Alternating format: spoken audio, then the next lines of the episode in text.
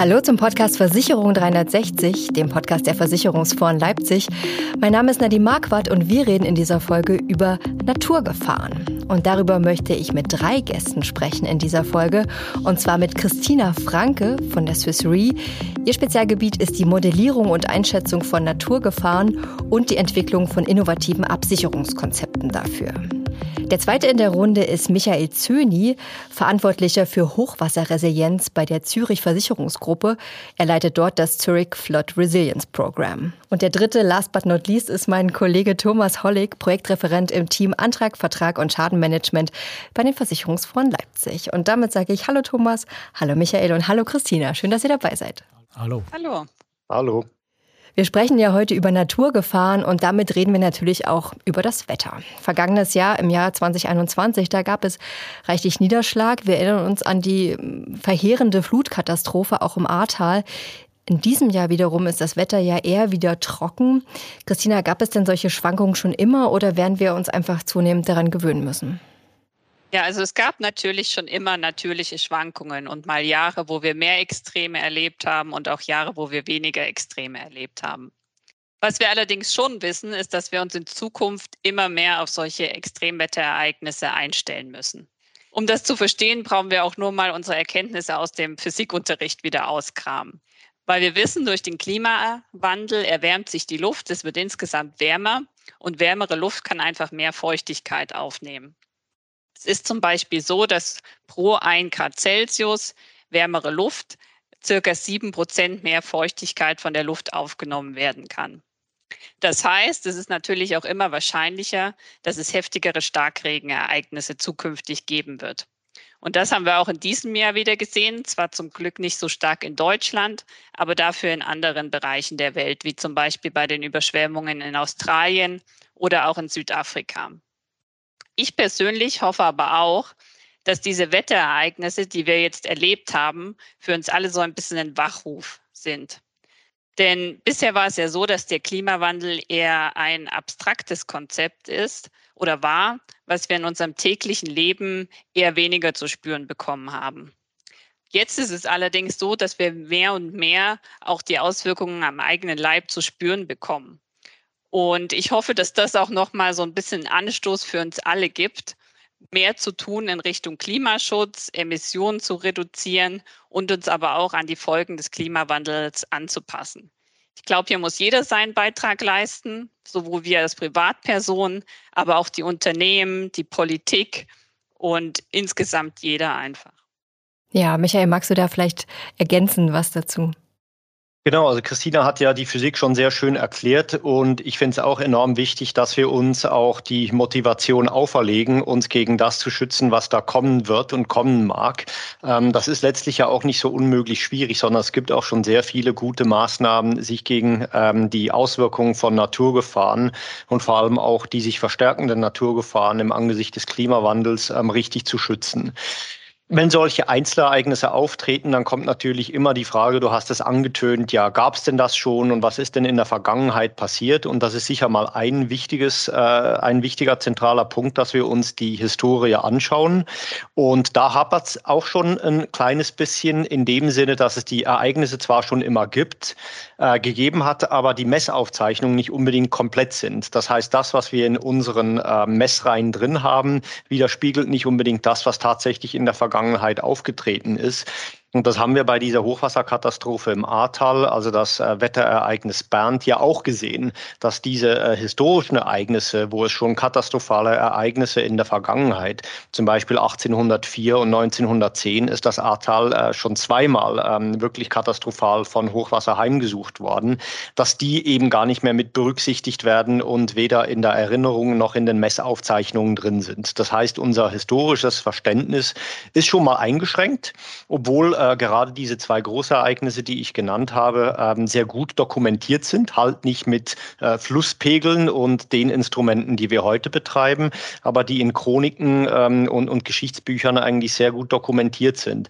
Und das ist mal ein Punkt, dass wir diese historischen Ereignisse auch mit anderen Aufzeichnungen und anderen Maßnahmen berücksichtigen. Dann sieht schon mal die Statistik anders aus. Der Punkt ist dann aber auch, äh, die Statistik ist ja nur ein Rückblick und wenn sich halt ähm, quasi die unterliegende Physik oder die unterliegenden Realitäten verändern, dann nützt das nur beschränkt, sondern wir müssen halt nach vorne schauen, was kann denn noch äh, alles weitere passieren, wenn sich eben das Klima verändert. Und da sind Modelle ganz wichtig, da sind Szenarien ganz wichtig, dass man eben vorausdenkt, sich überlegt, was könnte denn passieren und sich adäquat dagegen schützt. Ich glaube, das sind diese zwei wichtigen Punkte. Mhm. Thomas, magst du auch noch was ergänzen? Da gibt es jetzt nicht viel dazu zu fügen. Äh, vielleicht eine Sache, die auch hier schon angesprochen wurde. Ähm, wir messen in den letzten 50 Jahren immer besser, immer genauer und es lässt sich feststellen, dass die Zunahme von Naturkatastrophen hier äh, signifikant ist. In den letzten 20 Jahren haben sich äh, die Schäden oder die Katastrophen, äh, die Naturkatastrophen weltweit verdoppelt. Und wir haben jedes Jahr äh, hier Schäden in mehrstelliger Milliardenhöhe. Letztes Jahr waren es 280 Milliarden US-Dollar weltweit. Über das Ahrtal reden wir später nochmal und äh, was da sozusagen äh, untersucht wurde. Aber erstmal, Michael, du bist ja Leiter des Flood Resilience Program bei der Zürich. Was genau verbirgt sich denn hinter diesem Programm? Kannst du uns das vielleicht äh, kurz erklären? Genau, also unsere Zurich Flood Resilience Alliance ist eine Partnerschaft mit äh, insgesamt zehn Organisationen, die daran beteiligt sind. Ähm, also wir nennen das eine multisektorielle Partnerschaft, weil wir Vertreter aus dem Humanitärsektor ähm, haben. Wir haben Vertreter aus der Wissenschaft, aus der Akademie, von Universitäten und letztlich die Zürich als Vertreter des äh, Privatsektors. Also wir kommen da aus drei ganz unterschiedlichen Herkunftsbereichen und arbeiten eben zusammen, um zu versuchen, mit praktischen Maßnahmen Gemeinschaften auf der ganzen Welt resilienter oder halt zu Deutsch eben widerstandsfähiger gegenüber Hochwassergefahren zu machen und damit Menschenleben zu retten.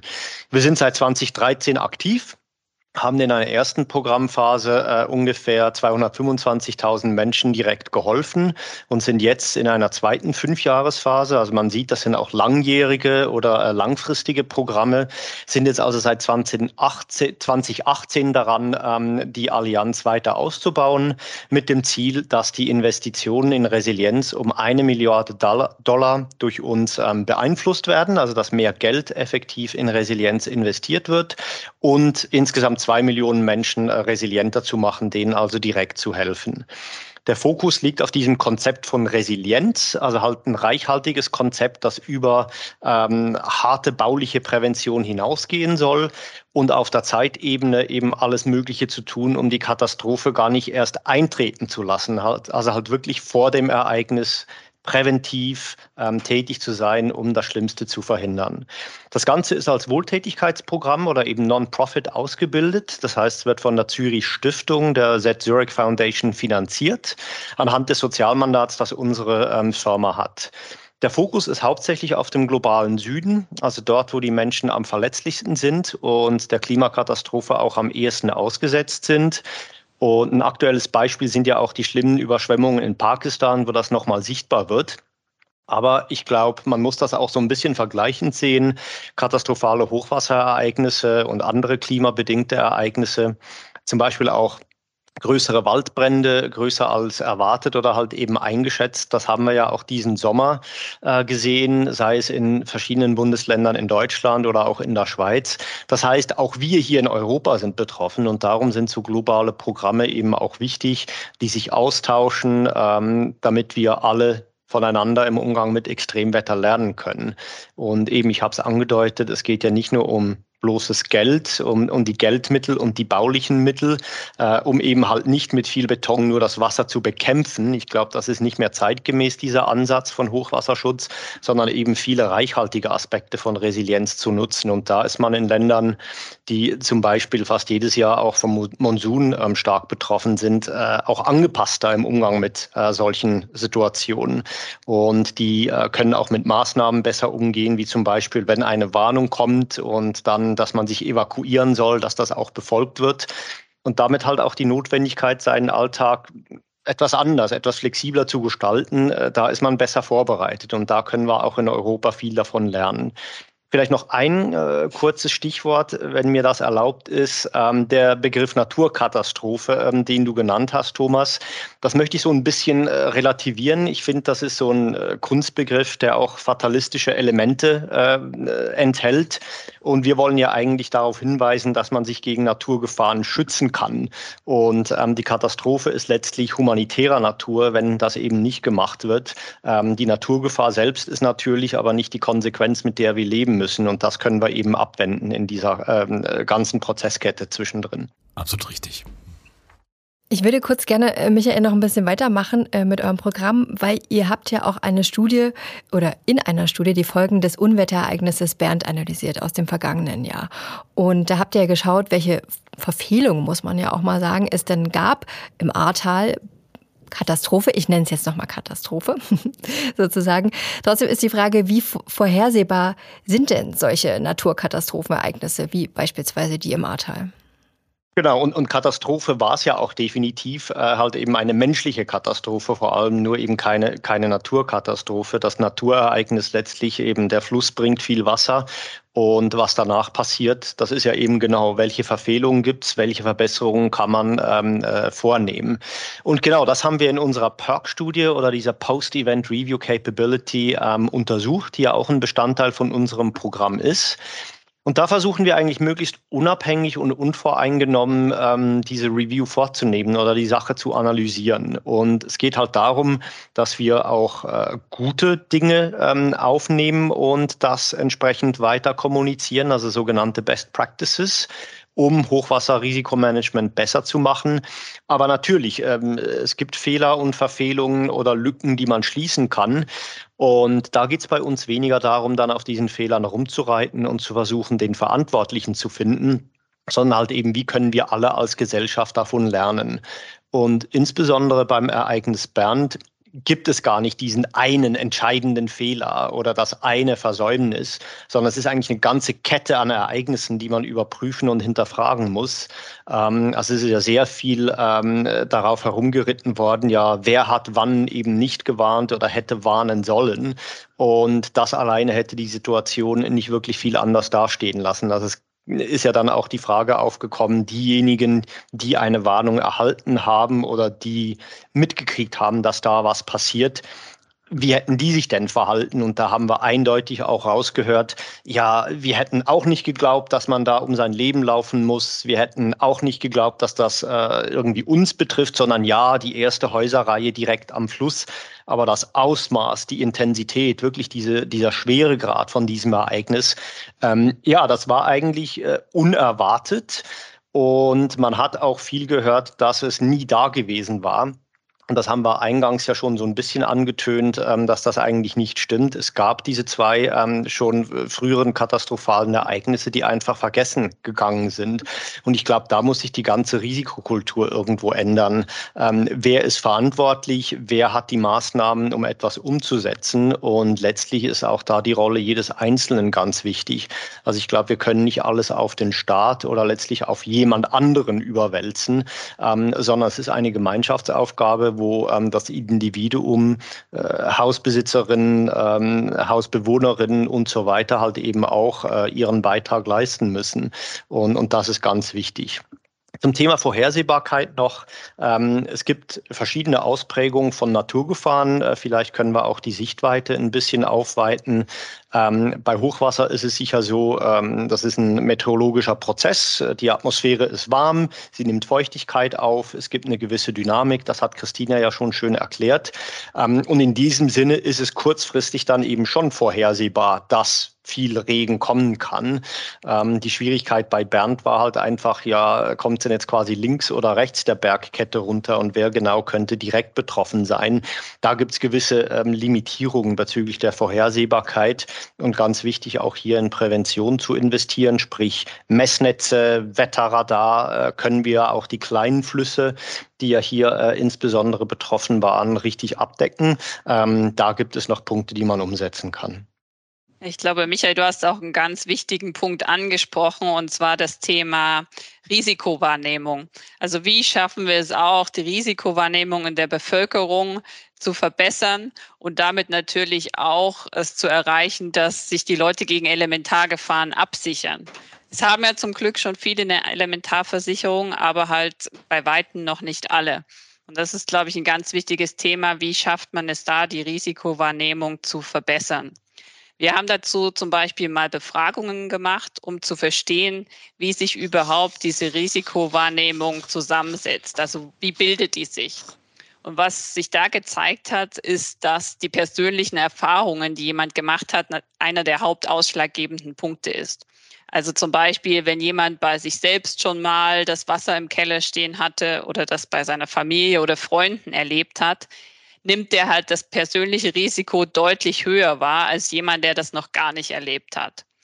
Und genau da kann natürlich dann auch der Trugschluss sein, weil wir wissen ja, Starkregen kann im Prinzip jeden treffen. Da muss man nicht zwingend in der Nähe von einem Fluss oder einem Gewässer wohnen, sondern es kann wirklich jeden treffen. Und hier müssen wir halt auch als Versicherer weiter viel Aufklärungsarbeit leisten, um eben genau dieses Risikobewusstsein weiter zu verbessern. Thomas, was sagst denn du dazu? Also was auffällt, ist, äh, dass in Deutschland das Bewusstsein für den Klimawandel ähm, sehr ausgeprägt ist, aber im alltäglichen Leben äh, es äh, nicht wirklich verankert ist. Ja, also genau dieses äh, Bewusstsein für Risiken und entsprechend dann auch sich äh, zu verhalten. Ja, wir äh, haben eher so das Gefühl, es wird schon irgendwie gut gehen. Es geht uns ja nichts anderes passiert, äh, möglicherweise nur im Fernsehen. Es haben wir ja schon erlebt, jetzt in den letzten beiden Jahren sehr extrem, dass es eben doch auch in Europa ankommt. Ne? Vermutlich die nächsten Generationen werden sich sozusagen äh, da nicht mehr so ganz drauf äh, ausruhen können. Das ist sicher so. Ähm, die, die Anzeichen stehen in diesem Sinne auf Sturm und, und Niederschlag und eben auch Waldbrand. Ähm, das ist klar gegeben. Nur ich glaube, man muss schon differenzieren zwischen einem Einzelereignis und dann ähm, äh, der ganzen unterliegenden Physik, die diese Ereignisse insgesamt bedingt. Und da sind wir wieder bei den Wahrscheinlichkeiten. Und ich, es ist, glaube ich, ganz wichtig, dass im Rahmen von dieser Bewusstseinsbildung und der Rolle jedes Einzelnen bei Prävention auch noch mehr über relevante Wahrscheinlichkeiten des Eintretens gesprochen wird. Also es wird ja viel über dieses hundertjährliche Hochwasser äh, gesprochen und dann denkt jeder, ja gut, einmal in 100 Jahren, da lebe ich schon gar nicht mehr oder ich wohne nicht mehr hier. Ähm, und, und das ist, glaube glaube ich, auch so ein bisschen ein Missverständnis, was hat es denn mit Wahrscheinlichkeiten auf sich? Also letztlich ist das bei Hochwasser dieses hundertjährliche nichts anderes als eine 1% Wahrscheinlichkeit, dass es jedes Jahr eintreten kann. Und das ist im Vergleich mit anderen Gefahren oder Risiken, ähm, denen wir uns ausgesetzt sehen, äh, extrem hoch. Also wenn man über gewisse Krankheiten spricht oder auch äh, ganz praktische Dinge wie in einen Autounfall verwickelt zu werden, dann sind das eigentlich viel kleinere Zahlen. Und dieses 1 in 100 bei Naturgefahren, das wird oft noch falsch zugeordnet. Und ich glaube, da ist auch Aufklärungsarbeit noch nötig ich glaube, da ist auch äh, eine Änderung in der Kommunikation, in der Sprache nötig, wie wir das auch ähm, weiter transportieren. Und das haben wir auch in fast allen von unseren Post-Event-Reviews von diesen Ereignisanalysen gesehen. Man stürzt sich immer auf dieses 100-jährliche und sagt dann, ja, aber dann ist das ja gar nicht so häufig und darum ist es eben auch nicht wichtig. Und, und das stimmt halt eben nicht. Es ist ein extrem relevantes Szenario, das halt wirklich relativ häufig eintritt. Und gerade bei Hochwasser ist es ja auch so, ähm, Hochwasser hat keine Erinnerung. Nur weil es gestern eingetreten ist, äh, heißt das nicht, dass es morgen nicht wieder eintreten kann. Ähm, die Atmosphäre vergisst in diesem Sinne. Und wenn die gleichen ähm, Wetterbedingungen wieder auftreten, dann kann es auch genauso noch mal zu einem Hochwasser kommen. Genau, jetzt haben wir gerade über die sehr wichtige Perspektive der Menschen gesprochen, die betroffen sind, auch äh, von Ereignissen. Ich würde gerne auf die Versichererseite auch gucken und äh, das ist ja auch ein wichtiges Thema sozusagen, veränderte Risikolandschaft. Christina, äh, die Swiss Re, ihr macht ja natürlich auch Studien zum Klimawandel und den damit einhergehenden Naturereignissen, die es gibt. Welche Daten hat man denn heute schon zuverlässig vorliegen, die man in die Produktkalkulation am Ende mit einfließen lassen kann? Genau, als Rückversicherer haben wir, wie du gesagt hast, eine globale Perspektive. Und deswegen beobachten wir natürlich auch sehr genau, wie sich die Schäden aus Naturgefahren über die Jahre entwickeln. Was wir jetzt beobachtet haben, ist, dass in den letzten fünf Jahren die versicherten Schäden tatsächlich rekordverdächtig hoch waren. Und dann ist natürlich die Frage, wie sieht es langfristig aus? Und auch langfristig beobachten wir, dass die versicherten Schäden aus Naturgefahren jährlich ansteigen um etwa fünf bis sieben Prozent. Und hier, was sind die Ursachen dafür? Der Klimawandel ist natürlich ein Faktor, aber es gibt daneben auch noch eine Vielzahl von anderen Faktoren. Aktuell ist hier natürlich die Inflation zu nennen. Das kennen wir momentan alle. Es ist nicht nur so, dass die Lebensmittel teurer werden, sondern eben auch die Baumaterialien werden teurer, die Lohnkosten steigen und dies schlägt sich natürlich auch direkt in den Schadenkosten der Versicherer nieder. Daneben gibt es noch andere Faktoren, wie zum Beispiel wachsende Bevölkerung, aber es wird eben auch mehr in exponierten Gebieten gebaut oder mehr Flächen in Städten werden versiegelt. Und durch all diese Faktoren ähm, steigen dann eben die Schäden durch Naturgefahren. Und das ist etwas, was wir als Versicherer auch in der Modellierung mit berücksichtigen müssen. Daneben gibt es aber noch einen zweiten Trend, den wir feststellen. Und ähm, das sieht so aus, dass eben insbesondere Schäden aus sogenannten Sekundärgefahren stark ansteigen. Jetzt, was sind Sekundärgefahren? Ähm, unter Sekundärgefahren verstehen wir zum Beispiel die Gefahren Überschwemmung, Starkregen, Dürren, Gewitter oder auch Erdrutsche. Und wenn wir zum Beispiel mal auf das letzte Jahr schauen, 2021, da war es so, dass über 70 Prozent aller weltweiten Schäden aus den sogenannten Sekundärgefahren kamen. Diese Sekundärgefahren sind normalerweise wetterabhängig und bringen in der Modellierung einige Herausforderungen mit sich. Das hat Michael gerade ja schon beim Thema Flut angesprochen. Es ist nämlich so, dass zum Beispiel für Gefahren wie Stürme oder auch Erdbeben haben wir meistens eine sehr, sehr gute Datenbasis, die über viele Jahre zurückgeht. Und durch diese gute Datenbasis lassen sich diese Gefahren eben auch recht gut einschätzen. Anders sieht es bei so einer Gefahr wie Hagel zum Beispiel aus. Wisst ihr zum Beispiel, wie Hagel momentan erfasst wird? Es ist tatsächlich so, dass man noch auf der Seite des deutschen Wetterdienstes dort ein Formular sich ähm, ausfüllen kann und dort seine Beobachtungen teilen kann. Also zum Beispiel an meinem Wohnort war die Hagelkorngröße so und so, so groß, es hat zu dieser Uhrzeit gehagelt und so weiter. Und ich glaube, da kann sich jeder vorstellen, dass das natürlich relativ ja, ungenau und problematisch ist, wenn man solche Daten zur Modellierung hernehmen möchte. Und das stellt uns halt vor gewisse Herausforderungen. Und deswegen ist es auch sehr wichtig, dass wir als Versicherer hier zusammenarbeiten, an einer, an einer guten Datengrundlage arbeiten, weil das eben die Basis auch für genaue Modelle ist. Und um vielleicht nochmal einen Eindruck zu geben, uns als Swiss Re beschäftigt das Thema natürlich schon sehr lange. Wir haben zum Beispiel schon seit über 30 Jahren ein Team von Naturgefahren-Spezialisten und bei uns arbeiten circa 50 ähm, Naturwissenschaftler nur daran, die Naturgefahren zu modellieren und gute, gute Einschätzung hier ähm, zu finden. Also kann man sich schon vorstellen, wie komplex dieses Thema an sich ist. Zum Schluss würde ich einfach gerne nochmal den Blick in die Zukunft richten und über neue innovative Lösungsansätze zu reden, weil jetzt haben wir ein bisschen zurückgeschaut und jetzt schauen wir natürlich äh, auch nochmal nach vorne. Ähm, was sind denn so eure Zukunftsthemen im Umgang mit Extremwetterereignissen? Was für Lösungen findet ihr denn vielleicht besonders interessant mm, oder spannend? Thomas, wie ist das bei dir?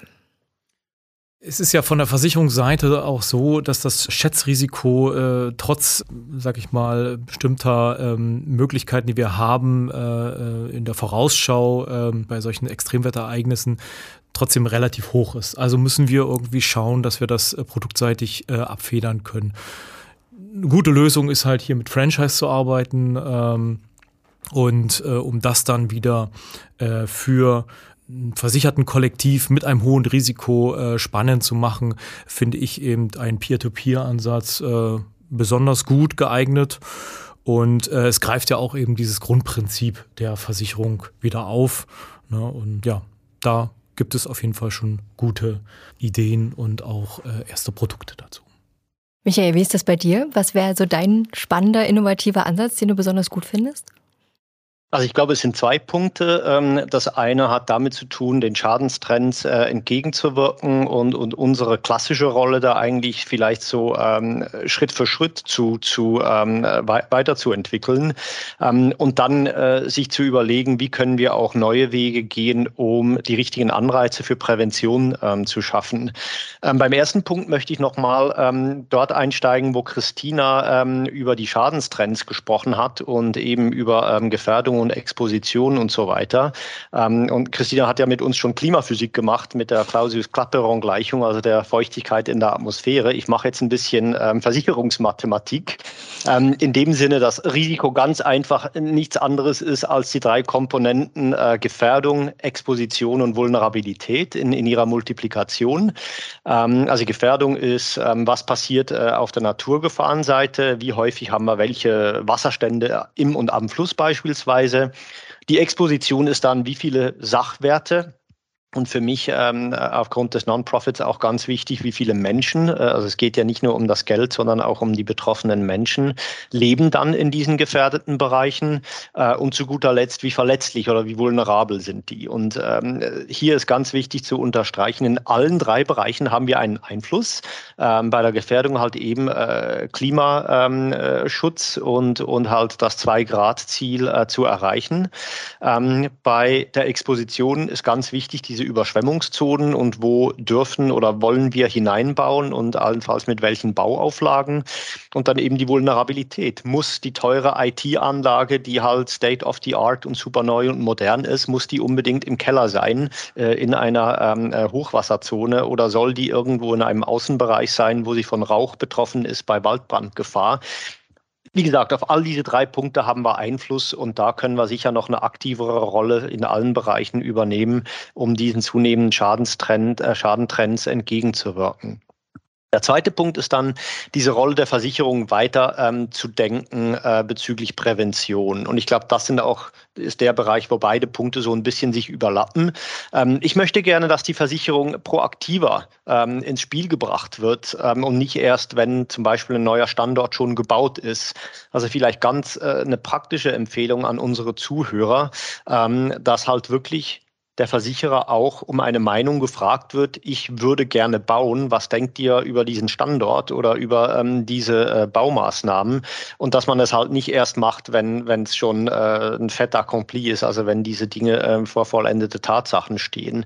Ähm, wir nennen das Greenfield Assessments, also unsere Risk Engineering Services, ähm, die bieten das auch schon an, dass man eben im Vorfeld einfach eine Analyse einer grünen Wiese macht und halt nicht eben des Gebäudes, wenn es schon gebaut ist. Und dann eben äh, das einen Schritt weiter zu denken, äh, bessere Anreize für Prävention zu setzen. Ich meine, das Traditionelle ist, dass wir das über das Preissignal machen. Risiko hat einen bestimmten Preis und daraus ergibt sich dann die ähm, Versicherungsprämie und damit müsste ja auch ein Anreiz gesetzt werden. Uh, wenn ich mich besser schütze, bin ich ein besseres Risiko, dann sinkt der Preis. Aber ich glaube, in unserer komplexen Welt ist das einerseits nicht so einfach. Und das andere ist ja auch ein transferiertes Risiko, ist immer noch kein reduziertes Risiko. Der Schaden kostet immer noch äh, eine Menge Geld. Und darum ist es eben wichtig, den Schaden so gut als möglich zu verhindern. Und ich glaube, da müssen wir noch ein bisschen weiter denken. Wie können wir insgesamt die Gesellschaft äh, besser zu Prävention animieren? Unabhängig davon, ob man schon Kunde bei uns ist oder eben nicht, sondern es sind alles potenzielle Kunden. Und je besser die Risiken sind, umso einfacher werden sie zu versichern sein. Und last but not least, Christina, du hast sozusagen das Schlusswort in dieser Diskussionsrunde. Was wäre dein Zukunftsthema, dein Produkt, das, was du irgendwie denkst, das ist irgendwie die Zukunft bei dem Thema? Ja, spannende Frage. Und wie du schon gesagt hast, für uns als Swiss Re natürlich auch eins der zentralen Themen. Wie können wir mit neuen innovativen Versicherungslösungen oder auch durch die Nutzung von neuen Datenquellen oder besseren Modellen es schaffen, eben ja, die Leute noch besser gegen Naturgefahren abzusichern. Und ich würde hier auch gerne zwei Beispiele nennen. Das erste, was ich sehr spannend finde, sind parametrische Versicherungsprodukte. Bei parametrischen Versicherungsprodukten ist das Besondere, dass die Auszahlung im Schadenfall eben nicht vom tatsächlich entstandenen Schaden abhängt, sondern vielmehr von einem vorher festgelegten Trigger. Und sobald dieser Trigger eben überschritten wird, bekommt der Kunde einen vorher definierten Betrag ausgezahlt. Also beispielsweise es gibt ein Erdbeben, was stärker als Stufe 7 ist, dann bekommt der Kunde zum Beispiel 10.000 Euro ausgezahlt ohne weitere Diskussion. Und wichtig ist dabei, dass natürlich dieser Trigger von einem dritten und unabhängigen Institut veröffentlicht wird, also nicht dem Versicherer, sondern dem Wetterdienst zum Beispiel. Der Vorteil von solchen Produkten ist eben, dass sie sehr leicht verständlich sind und es im Schadenfall eben auch keine Diskussion gibt, was ist jetzt wirklich gedeckt, wie hoch ist der Schaden und so weiter.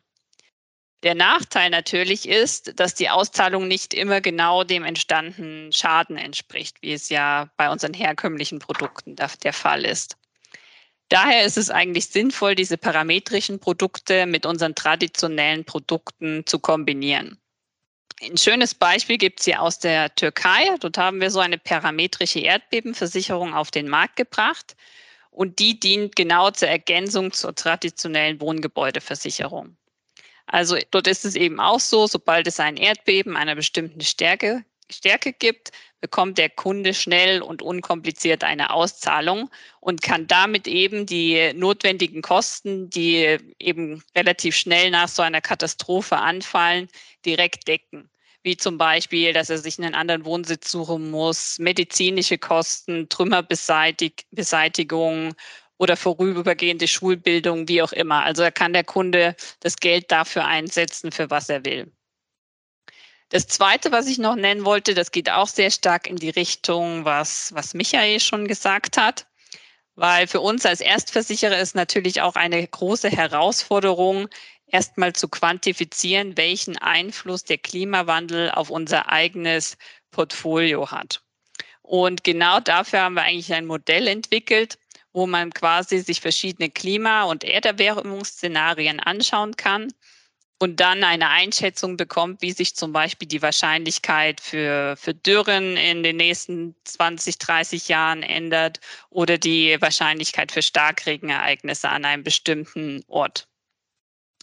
Und diese Einschätzung hilft einem dann quasi dabei zu schauen, welche Risiken in meinem Portfolio sind denn besonders exponiert, bei welchen Kunden ist das Risiko besonders hoch und das erlaubt einem eben auch präventiv einzugreifen. Also wie der Michael schon gesagt hat, ich sehe das auch so ein bisschen, dass wir zukünftig als Versicherer eben auch der Partner des Kunden sein sollen, wenn es um Prävention geht. Also nehmen wir an, wir haben ein Riesenunternehmen versichert und das überlegt sich gerade, wo baue ich denn meine neue Lagerhalle? Und wenn hier, wir hier als Versicherer unterstützend zur Seite stehen können und sagen, zum Beispiel an dem Standort wird das Risiko eher steigen, wir empfehlen dir eher hier zu bauen, wäre das ja eine tolle Sache, glaube ich, für alle. Mit Christina Franke, Michael Zöni und Thomas Hollig habe ich über das Thema Naturgefahren gesprochen, hier beim Podcast Versicherung 360. Vielen lieben Dank an euch. Danke euch. Hat Spaß gemacht. Danke, war sehr interessant. Macht's gut. Wenn Sie mehr zu aktuellen Trends der Versicherungsbranche hören wollen, dann abonnieren Sie gerne diesen Podcast. Wir finden uns unter dem Namen Versicherung 360 auf allen Podcast-Plattformen, die Sie so kennen. Und ich würde mich freuen, wenn Sie wieder dabei sind bei der nächsten Ausgabe. Vielen Dank fürs Zuhören.